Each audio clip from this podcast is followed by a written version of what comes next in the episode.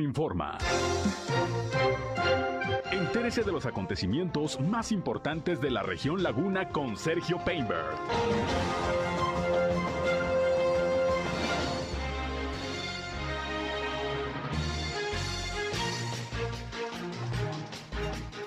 Bienvenidos, ¿qué tal? ¿Cómo están? Muy buenas tardes, un gusto, un placer como siempre saludarles aquí en esta tercera emisión de Región Informa, en este miércoles ya mitad de semana, 25 de mayo del año 2022. Les saludo como todos los días a través de la señal del 103.5 de frecuencia modulada Región Radio, una estación más del grupo Región La Radio Grande de Coahuila. Gracias por acompañarnos, como siempre le tengo la información más importante, lo más relevante de lo que ha acontecido el día de hoy en la comarca lagunera, en Coahuila y en Durango principalmente través del 103.5 de frecuencia modulada Región Radio, una estación más del grupo Región, la Radio Grande de Coahuila. Soy Sergio Peinbert, usted ya me conoce y les invito a quedarse con nosotros durante la siguiente hora, pero también si tienen oportunidad, si así lo desean, pueden comunicarse con nosotros para algún reporte, comentario, alguna sugerencia que nos quieran hacer llegar, con mucho gusto aquí les atendemos. Nuestra línea telefónica está a su disposición, 871-713-8867,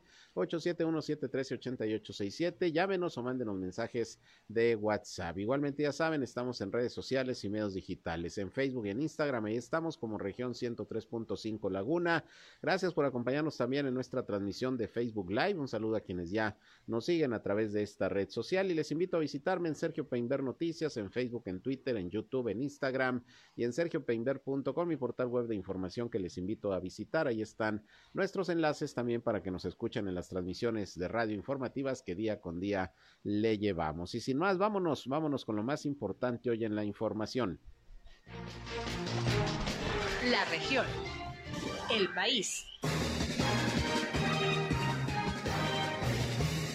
Bien, y arrancamos como siempre con los reportes de las autoridades sanitarias sobre el COVID-19 el día de hoy en Coahuila. La Secretaría de Salud reportó eh, nuevos contagios, ocho exactamente, ocho nuevos casos positivos de virus SARS-CoV-2, lamentablemente también una defunción.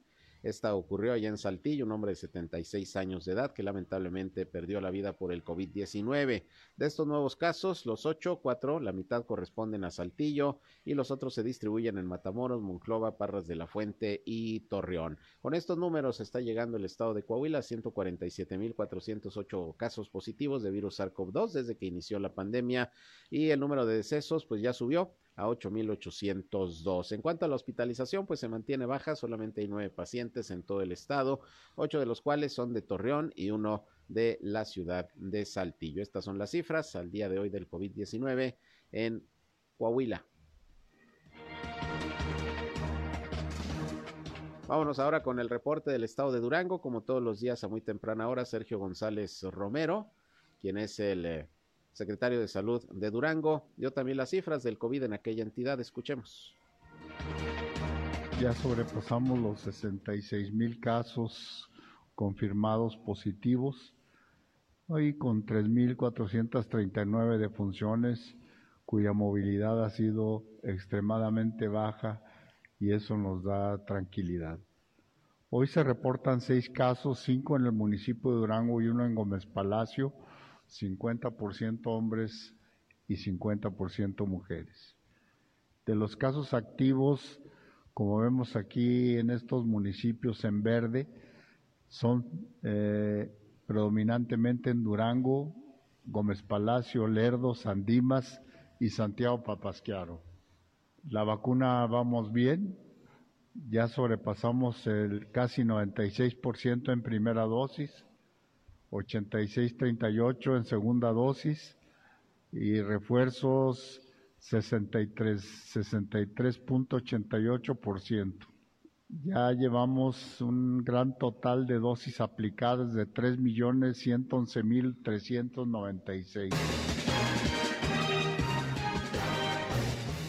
Bien, pues esos son los datos del COVID-19 allá en el estado de Durango, pero déjeme decirle que precisamente el día de hoy se reportó un brote de coronavirus al interior de la presidencia municipal de la ciudad Jardín. El director de salud eh, del municipio, Cecilio Medina, dio a conocer que aunque la incidencia de contagios ha bajado de manera considerable en todo el país y particularmente en la laguna y no se diga en Lerdo. Bueno, pues al interior del edificio municipal se han confirmado por lo menos cuatro casos positivos al virus SARS-CoV-2. Es por eso que la Dirección de Salud recomendó cerrar por lo menos una semana la sala de regidores, espacio donde se presentaron los nuevos casos de contagio de COVID. De acuerdo con el funcionario, los trabajadores contagiados se reportan estables, ya que ninguno presentó síntomas graves que hayan requerido hospitalización. Cecilio Medina dijo que se está dando seguimiento a cada uno de los casos positivos que al momento se han registrado y es que dice que debido a que la sala de regidores es un espacio reducido y con poca ventilación, se optó por cerrarlo a la ciudadanía. Incluso se sugirió llevar aquellas actividades que se puedan realizar en línea para evitar más contagios. Así que cuatro casos detectados positivos de COVID-19 entre pues eh, eh, personas que trabajan, que laboran o que asisten comúnmente a la presidencia municipal, sobre todo a la sala de regidores. Así que este brote, pues ya por lo pronto controlado, ahí en la presidencia municipal de Lerdo. Recuerde que el día de ayer también le informé de un brote de COVID que se dio en la preparatoria Lusac, aquí en la ciudad de Torreón, cuyos eh, contagiados pues se encuentran en casa, al parecer sin mayores inconvenientes, jóvenes en particular, pero también se suspendieron las clases en esta eh, escuela hasta la próxima semana, pues por el brote de COVID-19. Bien, y por otra parte, fíjese que en el tema de salud ya ve que hay en estos momentos pues eh, una campaña hacia la población por parte de las autoridades federales sobre todo para que se evite el uso de estos llamados vapeadores, lo que son los cigarros electrónicos, porque se considera que son dañinos para la salud y que realmente, bueno, no tienen una verdadera regulación. Bueno, pues hoy el titular de la jurisdicción sanitaria número 6 aquí en la ciudad de Torreón, Juan Pérez Ortega dio a conocer que han sido suspendidas por lo menos siete máquinas expendedoras de estos productos denominados vapeadores y que representan un riesgo para la salud pública, según la propia COFEPRIS. En algunos casos, las autoridades sanitarias también han asegurado dispositivos de vapeo, aunque no se ha confirmado la cantidad. La jurisdicción sanitaria como se recordará, la de Torreón, la número 6, tiene competencia en los municipios de esta ciudad de Torreón, Matamoros y Viesca. Hay que recordar que hace unos días la Comisión Federal para la Protección contra Riesgos Sanitarios, la COFEPRIS, como le decía, declaró alerta máxima por los riesgos a la salud que representan dichos productos en todas sus modalidades y así es como está actuando en el caso aquí de la comarca lagunera la autoridad sanitaria.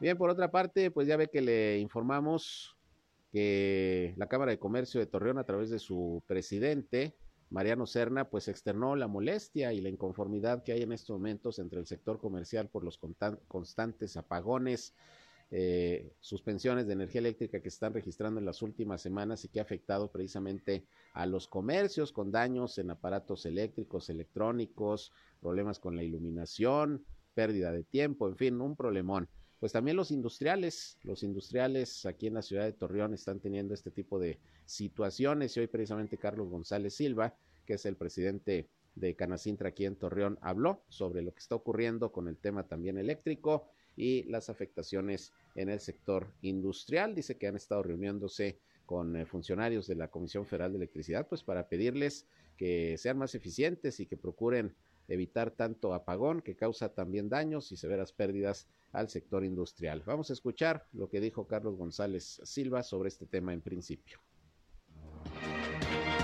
Definitivamente estamos teniendo problemas, hay varias, varios lados, este, hemos tratado teniendo acercamientos con, la, con, la, con los de CFE, ayer fue mi gente con los de CFE, sí tenemos que ver el tema completo.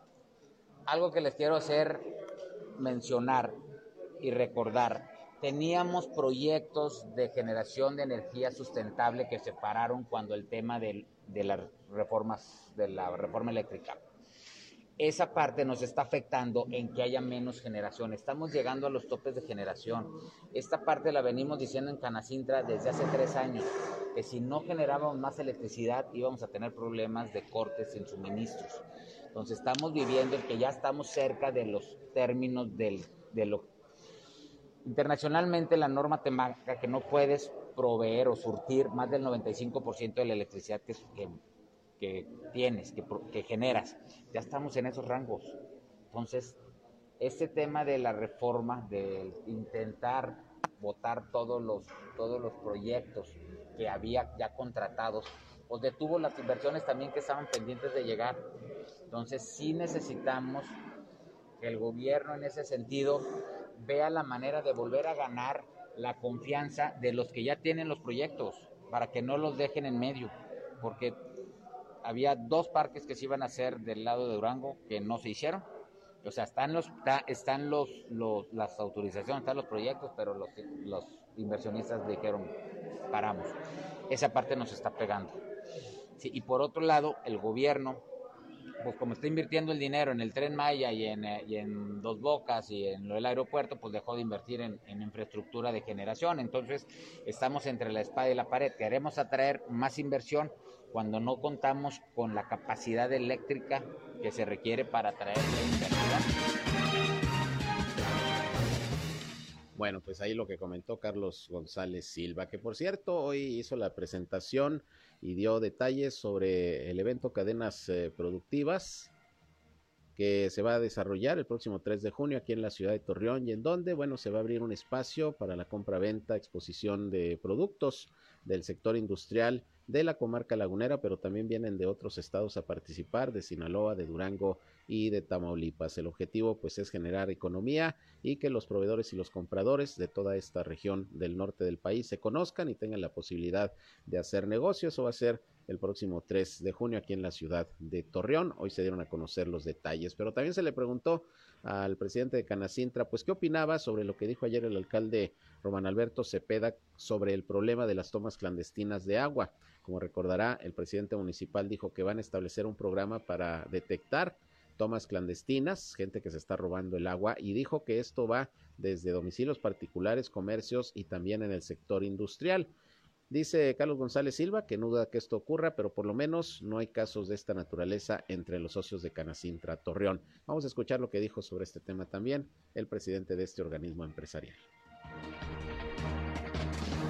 Nosotros algo que hemos pedido es congruencia. No podemos pedir lo que no podemos dar. Entonces, nosotros algo que sí estamos, sobre todo nuestros socios, es que tenemos que cumplir con todas nuestras obligaciones. Te puedo decir que esa industria no es de Canacintra porque dentro de nosotros los ayudamos a los contratos con, comisión, los contratos con, CFE, los estamos dando porque tiene revisiones, te revisa CIMAS, va y te revisa los drenajes, entonces tenemos esos acercamientos con CIMA y ayudamos a nuestros socios con cualquier cosa que haya con CIMA. Entonces te, puedo adelantar que no es socio de Canacintra, ¿sí? pero sí pedirles a todos, tenemos que cuidar las cosas. Desgraciadamente, estamos llegando al punto que nos tienen que castigar por cuidarnos, por no cuidarnos más bien. Cuando debemos de tener conciencia que tenemos el tema del cambio climático, tenemos el tema de, del medio ambiente, tenemos que ya lo deberíamos de hacer nosotros sin que nadie nos lo exigiera. O sea, ¿por qué nos tiene que venir el gobierno a regañar cuando lo deberíamos de hacer normalmente nosotros mismos ya de costumbre? Bueno, pues ahí lo que comenta el presidente Canacintra sobre este asunto de las tomas clandestinas, reitero, dice que por lo pronto no se tiene conocimiento de que industrias que son socias de Canacintra pues estén robando el agua, que tengan tomas clandestinas. Dice que incluso este organismo les ayuda siempre en su instalación a hacer los contratos de luz, de, agua y bueno, pues ellos procuran no estar fuera de la reglamentación y de la ley. Por lo pronto pues ya eh, el alcalde dijo que se va a poner en marcha una supervisión y revisión para detectar tomas clandestinas, que por cierto, relacionado con el tema del agua, también el día de hoy el alcalde Román Alberto Cepeda comentó que hubo una reunión ayer con funcionarios de la Dirección de Seguridad Pública Municipal para establecer un operativo también de detección de las personas que en los últimos eh, meses han estado incurriendo en el robo de material eléctrico, de cableado, de equipos, de las bombas del CIMAS y que ha propiciado pues no solamente pérdidas, eh, sino también la suspensión del servicio durante horas cuando se roban imagínese usted el equipo eléctrico de una bomba, pues se paraliza y después hay que restablecer su servicio. Vamos a escuchar lo que sobre esto dijo el alcalde Román Alberto Cepeda eh, de estos operativos que se van a llevar a cabo para tratar de evitar ya el robo de, de instalaciones, de materiales del CIMAS Torreón. Seguir insistiendo Hemos tenido, ayer incluso tuvimos reunión con, con, la, con la Dirección de Seguridad, en donde estamos fortaleciendo y lo vamos a empatar con otro tipo de acciones de vigilancia que no quisiera comentarlas, pero vamos a tener perfectamente bien identificado quién lo hace y cuál, y cuál es el origen de este tema, si, si es temas que son provocados o es el robo por, por muchas de las acciones que ustedes ya conocen. Bien, por otra parte, fíjese que hoy hubo una rueda de prensa en donde Marco Cantú, subsecretario del Trabajo del gobierno de Coahuila, dio a conocer aquí en la ciudad de Torreón que el próximo lunes 30 de mayo se va a desarrollar una feria del empleo ahí en las instalaciones de la unidad deportiva. Cientos de vacantes van a estar disponibles para los buscadores de chamba y bueno, se está haciendo la invitación a todos los que necesiten de un puesto laboral para que acudan a esta feria del empleo. Vamos a escuchar lo que en principio sobre este tema comentó el subsecretario del Trabajo, en Coahuila, Marco Cantú. Lunes 30 de mayo a partir de las 8 de la mañana, gimnasio de la unidad deportiva en Torreón.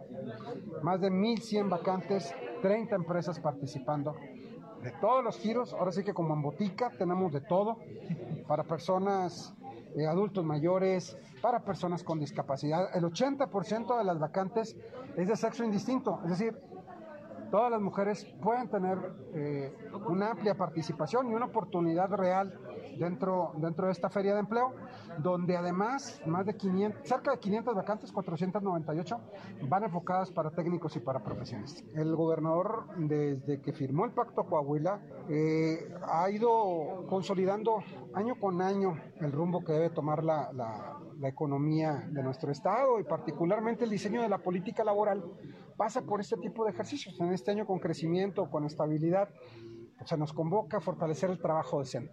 Y dentro del trabajo decente, una de las variables que existen, además de la libertad sindical, de disminuir las brechas eh, de participación, tiene que ver con el tema de los salarios. Y hoy estamos asistiendo a uno de los mejores momentos que se tienen en la historia económica de Coahuila. Varias variables quisiera destacar. La primera, somos el primer lugar nacional en formalidad laboral. los resultados que presenta el INEGI el día de ayer eh, dan cuenta de que nos ubicamos por encima de entidades que tradicionalmente eran consideradas industrializadas e icónicas como Nuevo León, como Jalisco, como Querétaro. Bueno, pues hoy los salarios, los, perdón, las vacantes laborales de Coahuila, los puestos laborales de Coahuila, son puestos con formalidad, con prestaciones sociales, eh, que, que, abonan a que la gente pues, pueda mejorar sus condiciones de salud, de empleo, de bienestar. Y eso impacta de manera directa dentro de la calidad de vida de la población.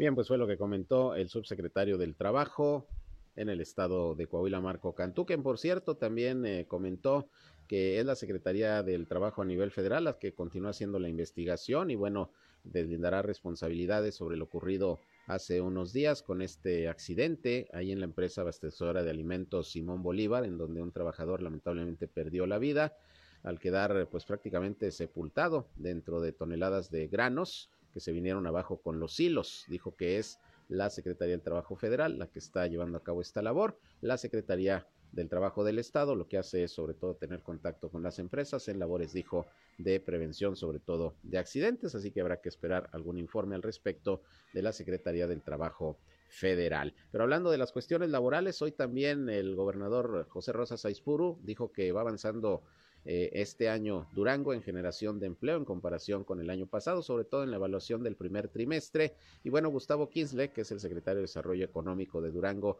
dio las cifras, dio las cifras del empleo hasta este momento en la entidad duranguense.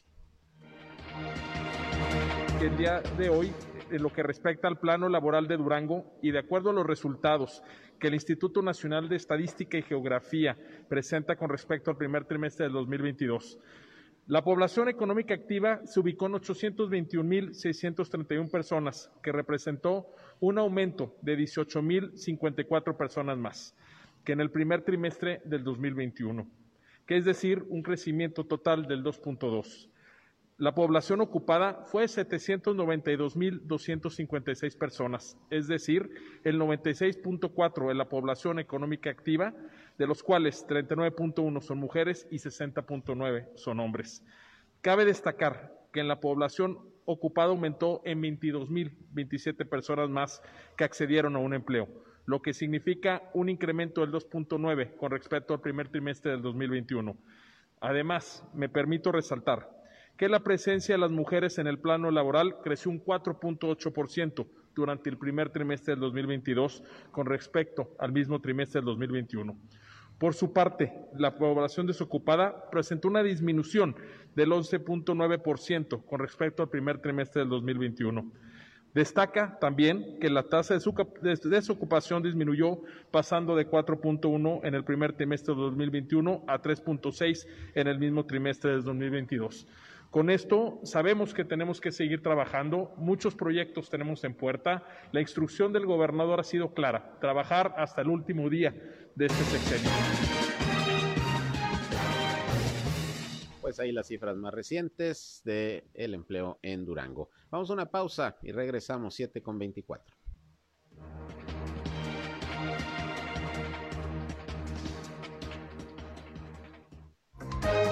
Región Informa. Ya volvemos. Continuamos en Región Informa.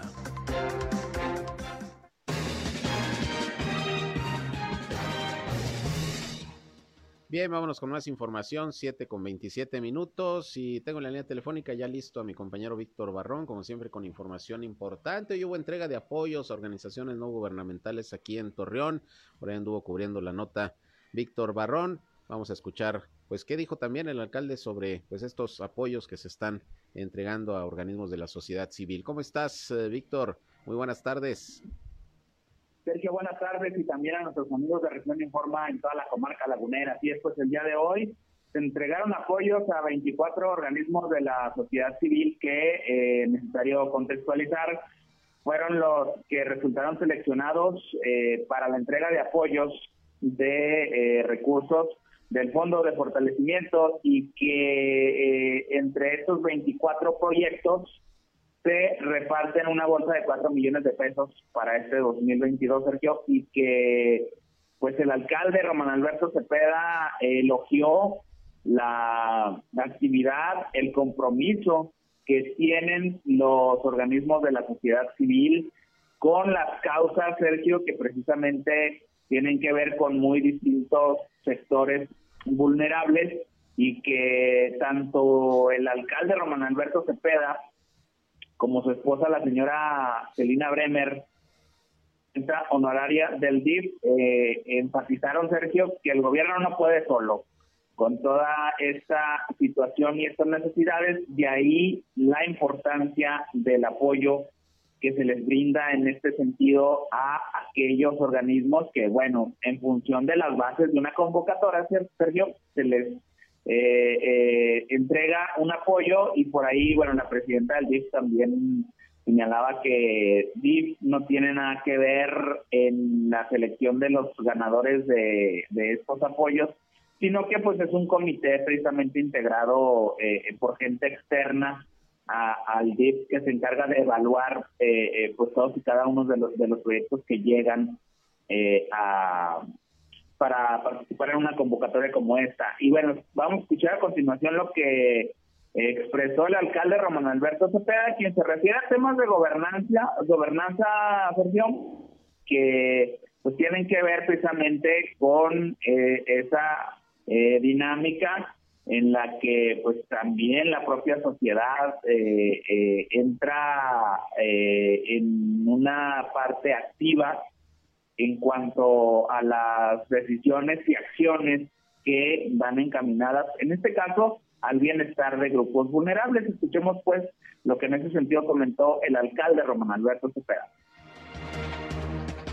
Sido un compromiso, yo lo manifesté desde, desde mi campaña y desde el primer día de gobierno, que la gobernanza se manifiesta con la participación ciudadana. Torreón y Coahuila es de los mayores eh, que, organismos que tienen por per cápita la mayor participación de organismos no gubernamentales per cápita de todo el país. Eso tiene que ver con un compromiso de la sociedad civil en los temas que nos conllevan a todo, que nos ocupan y nos preocupan. Por eso es bien importante seguir fortaleciendo primero la relación y segundo también el, apoyo económico en todos los sentidos. Eso, ellos hacen un esfuerzo en el día a día, eh, en lo particular, eh, para poder eh, transitar con temas que tienen que ver desde cualquier tipo de discapacidad, otros temas de salud, entre otros y en donde eso nos permite a nosotros hacer un trabajo y estar en todo lugar y en todo momento.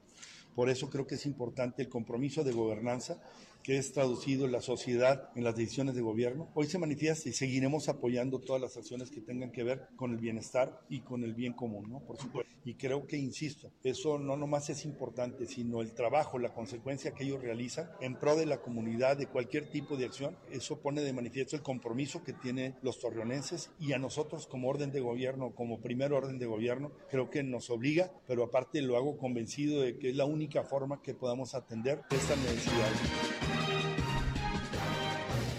Bueno, y hay que recordar que estos apoyos fueron aprobados por el Cabildo y que pues viene siendo un respiro, eh, Víctor, para estas asociaciones, estos organismos eh, no gubernamentales de la sociedad civil, porque con la política del gobierno federal, que prácticamente eliminó la posibilidad de que recibieran más ingresos con esto de la no deducibilidad de, de, los recibos y los apoyos que se dan a estos organismos, pues la pasaron bastante mal y durante la pandemia pues también se les cayeron los ingresos. Ahí platicaste pues eh, durante los últimos tiempos con representantes de estos organismos y, y pues estaban apenas medio sobreviviendo porque no caía la lana. Así es, y que bueno, pues la, el actual gobierno federal también poniendo en tela de duda eh, el apoyo y, e incluso pues hasta la ética y, y, demás prácticas en estos organismos, ¿no? Y por ahí los mismos integrantes de, pues de asociaciones muy de, de, muy diverso apoyo que se brinda mencionaban bueno pues eh, no, no, se descarta que pueda haber gente que que tenga fallas en cuanto a la administración de los recursos y demás. Sin embargo no se puede generalizar a que por algunos casos la llevan todos no así que en ese sentido bueno pues viene esta inyección de recursos como tú lo mencionas, Sergio, y que en un momento como este, que precisamente pues ya se están recuperando muchos espacios, pues muy seguramente la, eh, la población de usuarios de, de los servicios de, de estos eh, organismos de la sociedad civil, Sergio, pues estarán ya en condiciones de, asistir y de manera presencial recibir los beneficios que eh, se brindan. Ya escuchamos al alcalde, mencionaba por ahí temas de discapacidad, cuestiones de salud y, y demás, Sergio, puede ser hasta tratamiento de adicción, cuestiones eh, eh, de violencia familiar y demás.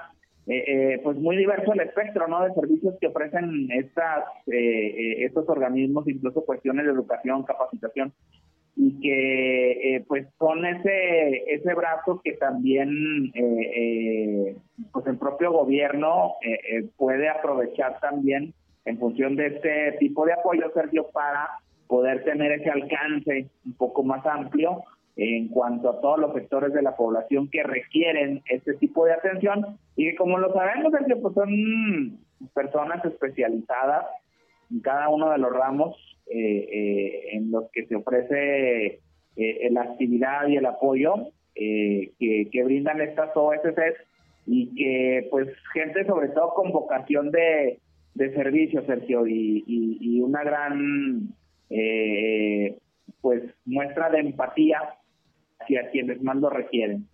Claro, y organismos que además tienen años prestando servicio a la comunidad aquí en la comarca lagunera y que bueno, pues ya tienen digámoslo así, una ética y un trabajo comprobado, ¿no? Eh, después de tantos años de servicio y por eso se brindan estos apoyos. Pues ojalá, ojalá que se vaya comprendiendo la situación, sobre todo en términos económicos para todos estos organismos. Por lo pronto, pues ahí ya reciben recurso municipal para para poder continuar con su labor y como lo decías al principio, pues efectivamente aquí se reconoce que el gobierno no puede solo en muchos aspectos para atender sobre todo a población vulnerable lo cual no piensa igual el presidente López Obrador, por eso las medidas que se han adoptado al respecto, pero por lo pronto aquí pues ya cae este apoyo.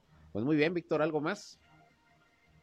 No, pues solamente mencionar que eh, tanto Div Torreón como en este caso la administración de Román Alberto Cepeda eh, eh, dieron ese reconocimiento a, la labor, la actividad, pero sobre todo el compromiso, Sergio, eh, eh, en una en una labor que eh, se mencionó eh, en este evento del día de hoy que, que pues les corresponde a todos los sectores de la sociedad el apoyo y no dejar solos a estos sectores que lo necesitan.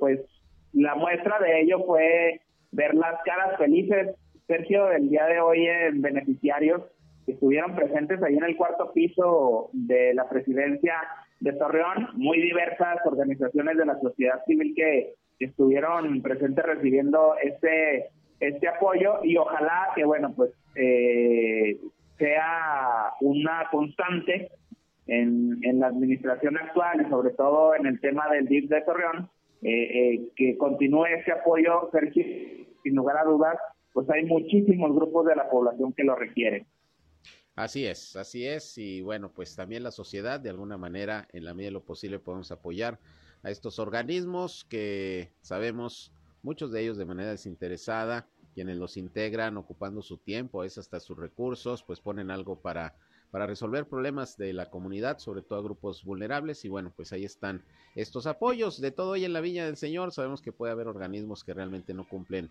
de manera cabal con su cometido, pero bueno, Aquí por eso se hace una evaluación y no de parte de la autoridad, sino de, un grupo de especialistas para, para poder elegir cuáles son los organismos que necesitan y que son eh, dignos de recibir estos recursos, porque también hay que decirlo, lo reciben, pero tienen que comprobar y tienen que presentar proyectos y tienen que, eh, obviamente, ser auditados por la propia autoridad. Eh, no es tan fácil, no nada más se les da el dinero y, hagan con él lo que quieran. Hay una supervisión también del recurso porque al final de cuentas es dinero público, ¿no?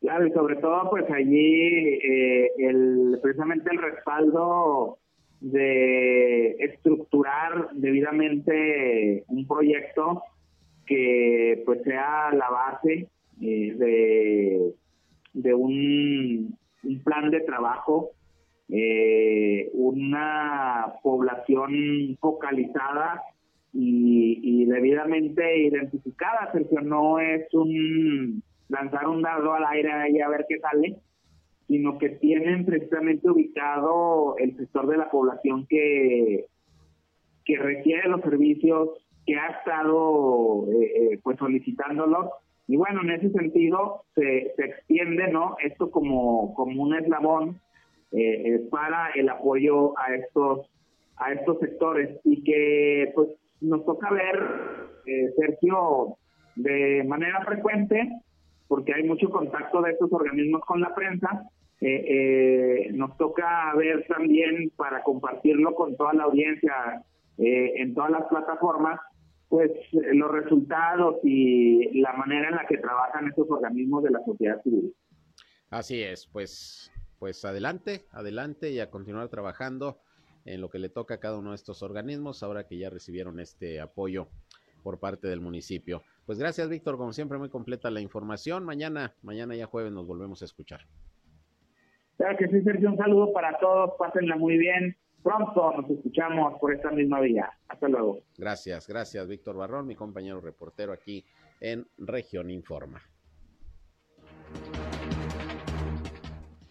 Bien, y antes de irme a la pausa, quiero recordarles que sigue el hot sale de aerolíneas TAR desde el 23 de mayo hasta el día 29. Usted podrá adquirir sus boletos hasta con un 70% de descuento. Aerolíneas TAR, que está teniendo mucho éxito a nivel nacional, una aerolínea muy profesional, cómoda, que está prestando un buen servicio según los especialistas. Y bueno, pues lanzó este hot sale para que si usted va a viajar, en este caso de Torreón a Ciudad Juárez o a Querétaro, lo puede hacer. Son los destinos que está ofreciendo desde la comarca lagunera Aerolíneas TAR. Nada más hay que entrar a la página web de la aerolínea, que es tarmexico.com y ahí pues van a tener toda la información sobre estas promociones, hasta 70% de descuento en la compra de sus boletos a estos destinos u otros, dependiendo de donde usted quiera ir, pero de Torreón va la aerolínea a Ciudad Juárez, ida y vuelta, y a Querétaro ida y vuelta. Así que TAR ofreciendo este hot sale desde el 23 hasta el 29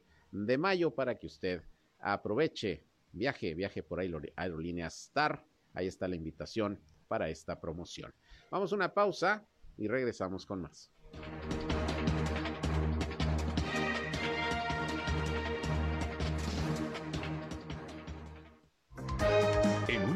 Regresamos a Región Informa. En un momento regresamos a Región Informa.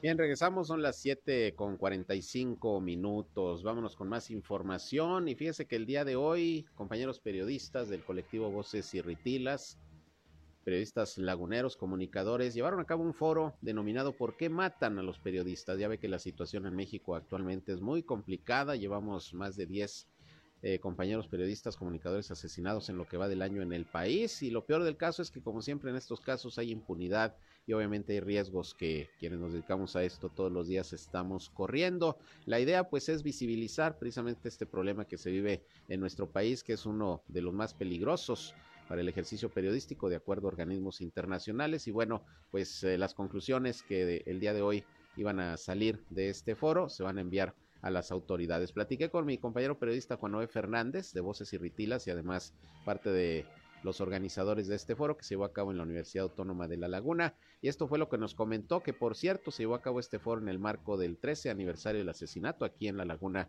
de nuestro compañero reportero Eliseo Barrón. Vamos a escuchar lo que nos dijo Juan Noé Fernández. Eh, pues es cerrar filas porque lo están haciendo en otras partes del país, en donde quizás ciudades menos, menos, eh, no menos importantes, sino eh, menos grandes o más pequeñas que Torreón, que lo que es la zona conurbada, la zona metropolitana, la laguna, se están organizando de tal manera que han hecho ya causa común eh, pues periodistas en donde se han presentado casos de violencia, asesinatos, agresiones, este, censura o despidos. Nosotros aquí en la, en la región, aparte de que, de que celebramos este foro, de alguna manera también le recordamos porque a Eliseo Barrón Hernández, compañero que un día como hoy, en la noche, se lo llevaron a su casa y al otro día amaneció eh, asesinado. Entonces, es el treceavo aniversario del asesinato de Liceo y quisimos inscribir pues este, la fecha de, de su terrible asesinato con el análisis, eh, ¿por no?, de lo que podemos decir, opinar, comentar nosotros. Es totalmente libre, ¿cierto? Cada quien, somos, eh, parece que hay 18 personas distintas entre, entre los colegas y bueno, este, lo importante es que van a estimar su punto de vista. Y bueno, pues eh, Autónoma de la Laguna nos ha brindado su apoyo desde que se fundó Voces y Ritilas, eh, diferentes ustedes hemos estado por aquí, en reuniones, en talleres, conferencias, etcétera, que eh, vamos a tener con la participación de gente de fuera, pero a través de, de videos, de, de, de mensajes, como es Balbina Flores, que es la corresponsal de Reporteros sin Frontera en México y Centroamérica. Bueno, pues habrá quienes opinen desde el punto de vista jurídico o desde un punto de vista eh, político o de carácter social o humanístico. Entonces, el abordaje yo creo que va a tener diferentes lecturas y al final, Sergio, vamos a reunir lo que digamos cada uno de nosotros en un documento que eh, firmaremos para hacerlo llegar a los congresos de Puebla y Durango, a las oficinas de comunicación de los municipios de aquí de la comarca lagunera, a los alcaldes, a las universidades en donde se imparte la carrera de comunicación, aunque se va a entregar a, través de la Comunidad de Instituciones de Educación Superior, la, la CIERLAC, y vamos a mandarlo también a la Presidencia de la República. Bien, pues ahí lo que comentó Juan Noé Fernández, ojalá, ojalá y este tipo de actividades, repito, pues logren visibilizar aún más entre la sociedad el problema que se vive en estos momentos de las agresiones contra el gremio periodístico en nuestro país. Por otra parte, este mediodía hubo una manifestación ahí en la presidencia municipal de Torreón en donde familiares del joven Eben Cerda Gómez, eh, pues eh, solicitaron el apoyo de la autoridad municipal para poder agilizar las acciones de búsqueda de este joven, quien eh, según sus familiares se tuvo contacto con él por última vez cuando se encontraba con patrulleros de la policía municipal en el sector sur de la ciudad.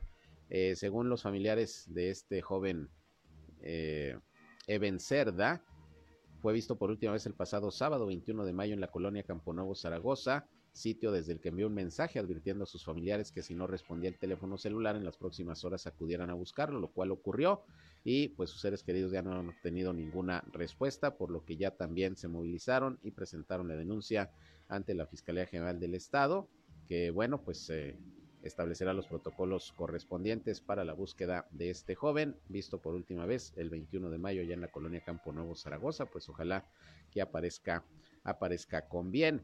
Pero mire, lamentablemente hoy mismo se lanzaron dos alertas por la desaparición de, dos eh, niñas aquí en la ciudad de Torreón. Se trata de dos menores de edad que fueron reportadas como desaparecidas en diferentes puntos de Torreón porque ya se pidió apoyo a la ciudadanía y a las autoridades para dar con su paradero. De acuerdo a la Fiscalía para la Búsqueda de Personas Desaparecidas en Coahuila, uno de los reportes corresponde a Odalis Amarilis González Borjón, de seis años de edad, quien fue vista por última vez el 22 de mayo en la colonia Dalia, en compañía de su padre. El segundo caso, la segunda alerta es por la desaparición de Rebeca Saraí Domínguez Pérez, de 12 años de edad, quien fue vista también por última vez hace unos días, el pasado 17 de mayo del 2022. Ya se publicaron, pues, a través de los medios de comunicación, redes sociales, eh, las fotografías de ambas menores y bueno, están desaparecidas desde estos días aquí en la ciudad de Torreón. Ojalá también se dé con su paradero. Y en lo que toca a las campañas políticas allá en Durango, ya están por terminar las campañas precisamente el próximo miércoles de hoy en ocho días. Y bueno, pues eh, el día de hoy estuvo aquí en Gómez Palacio Josefina Vázquez Mota, ex candidata presidencial del PAN, actualmente senadora. Vino a apoyar a Leticia Herrera, específicamente, quien es candidata a la presidencia municipal de Gómez Palacio eh, por la alianza PRI-PAN-PRD. Y bueno, en la rueda de prensa tocó varios temas Josefina Vázquez Mota y se le preguntó, pues, cómo va el tema de una posible alianza también PRI-PAN-PRD en las elecciones del próximo año en Coahuila. Y bueno, vamos a escuchar lo que dijo, además de criticar el que funcionarios federales hayan estado acudiendo a estados, incluyendo Durango, a apoyar a los candidatos de Morena. Esto dijo Josefina Vázquez Mota hoy aquí en Gómez Palacio.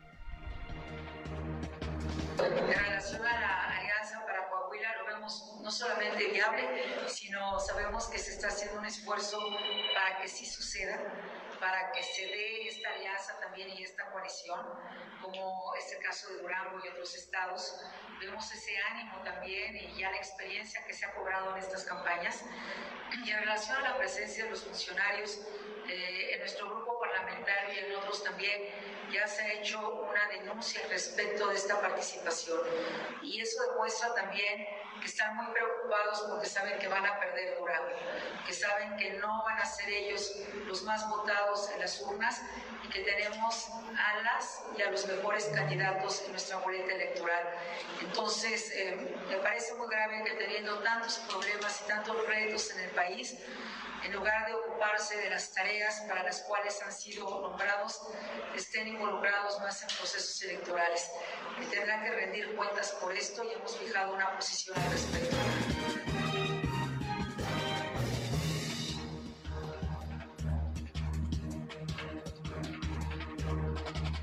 El país.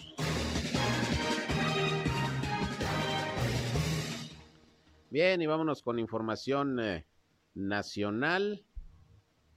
Déjeme le comento que pues eh, hubo un sismo allá en Oaxaca, en donde bueno ya se ajustó eh, el nivel de, de, fuerza que tuvo precisamente este fenómeno.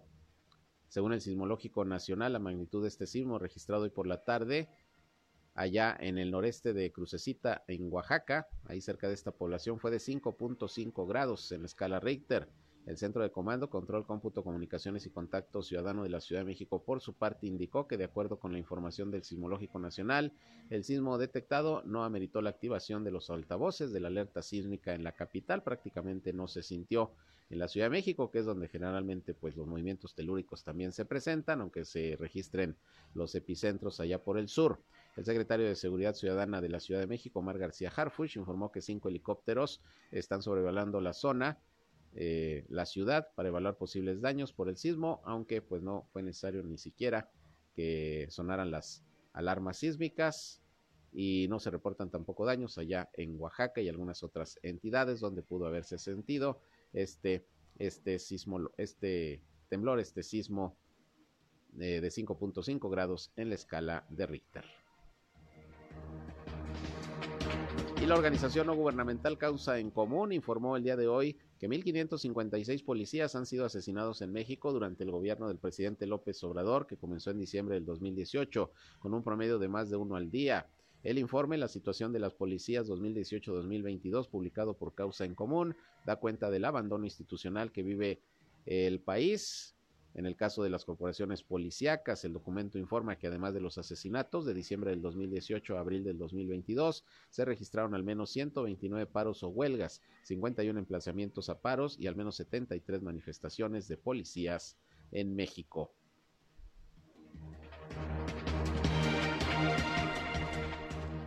El presidente Andrés Manuel López Obrador hoy en la conferencia de prensa mañanera pues eh, no quiso opinar sobre algunas declaraciones en contra de los periodistas que presuntamente hizo el dirigente nacional del PRI, Alejandro Moreno. El presidente López Obrador dijo que lo anterior es para evitar ambientes de violencia contra los, eh, contra los periodistas. Y fíjese usted quién lo dice, el presidente López Obrador, que un día sí y otro también pues está criticando a los periodistas que no están de acuerdo con su gobierno, que lo critican y que lo señalan.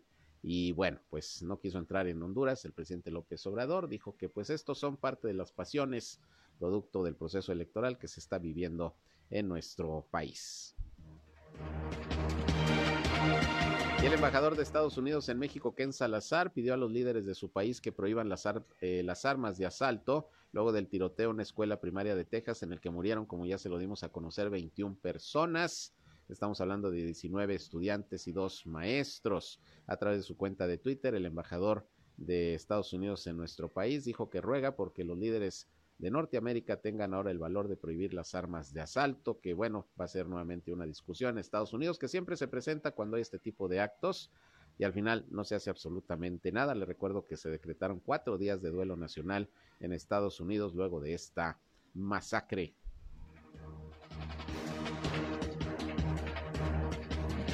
El mundo.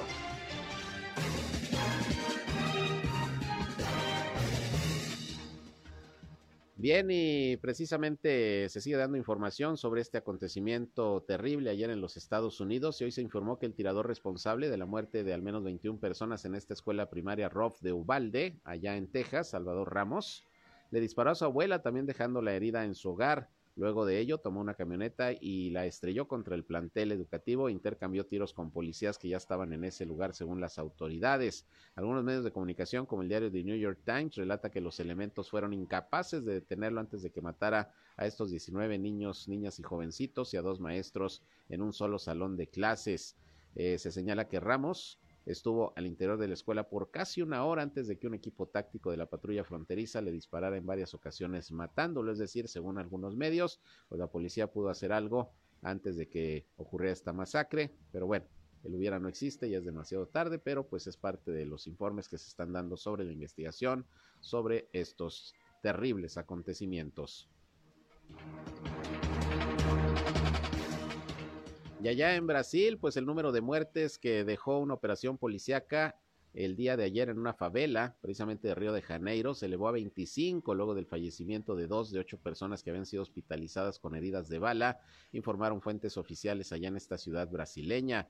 Las víctimas de la considerada segunda operación policíaca más letal en las dos últimas décadas en Río de Janeiro sumaban 22 hasta la noche de ayer martes, pero pues ya subió a 25. De acuerdo con la Secretaría Regional de Salud, otras seis personas continúan hospitalizadas por heridas de bala y que son igualmente custodiadas por ser considerados miembros de bandas de narcotraficantes. Están en varios hospitales de Río de Janeiro, así que este enfrentamiento entre presuntos delincuentes y policías en las favelas de Río de Janeiro han dejado hasta el momento 25 personas muertas. Y con esto llegamos al final de la información. Gracias como siempre por su compañía. Están ustedes bien informados, bien informadas. Mañana en punto de las 8, ya saben tempranito, aquí estamos nuevamente en nuestra primera emisión informativa, Región Informa, aquí por el 103.5 de frecuencia modulada Región Radio, una estación más del grupo Región, la Radio Grande de Coahuila. Yo soy Sergio Peinbert, usted ya me conoce, sigan con nosotros en esta frecuencia y que disfruten de lo que resta de este miércoles. Buenas tardes, noches.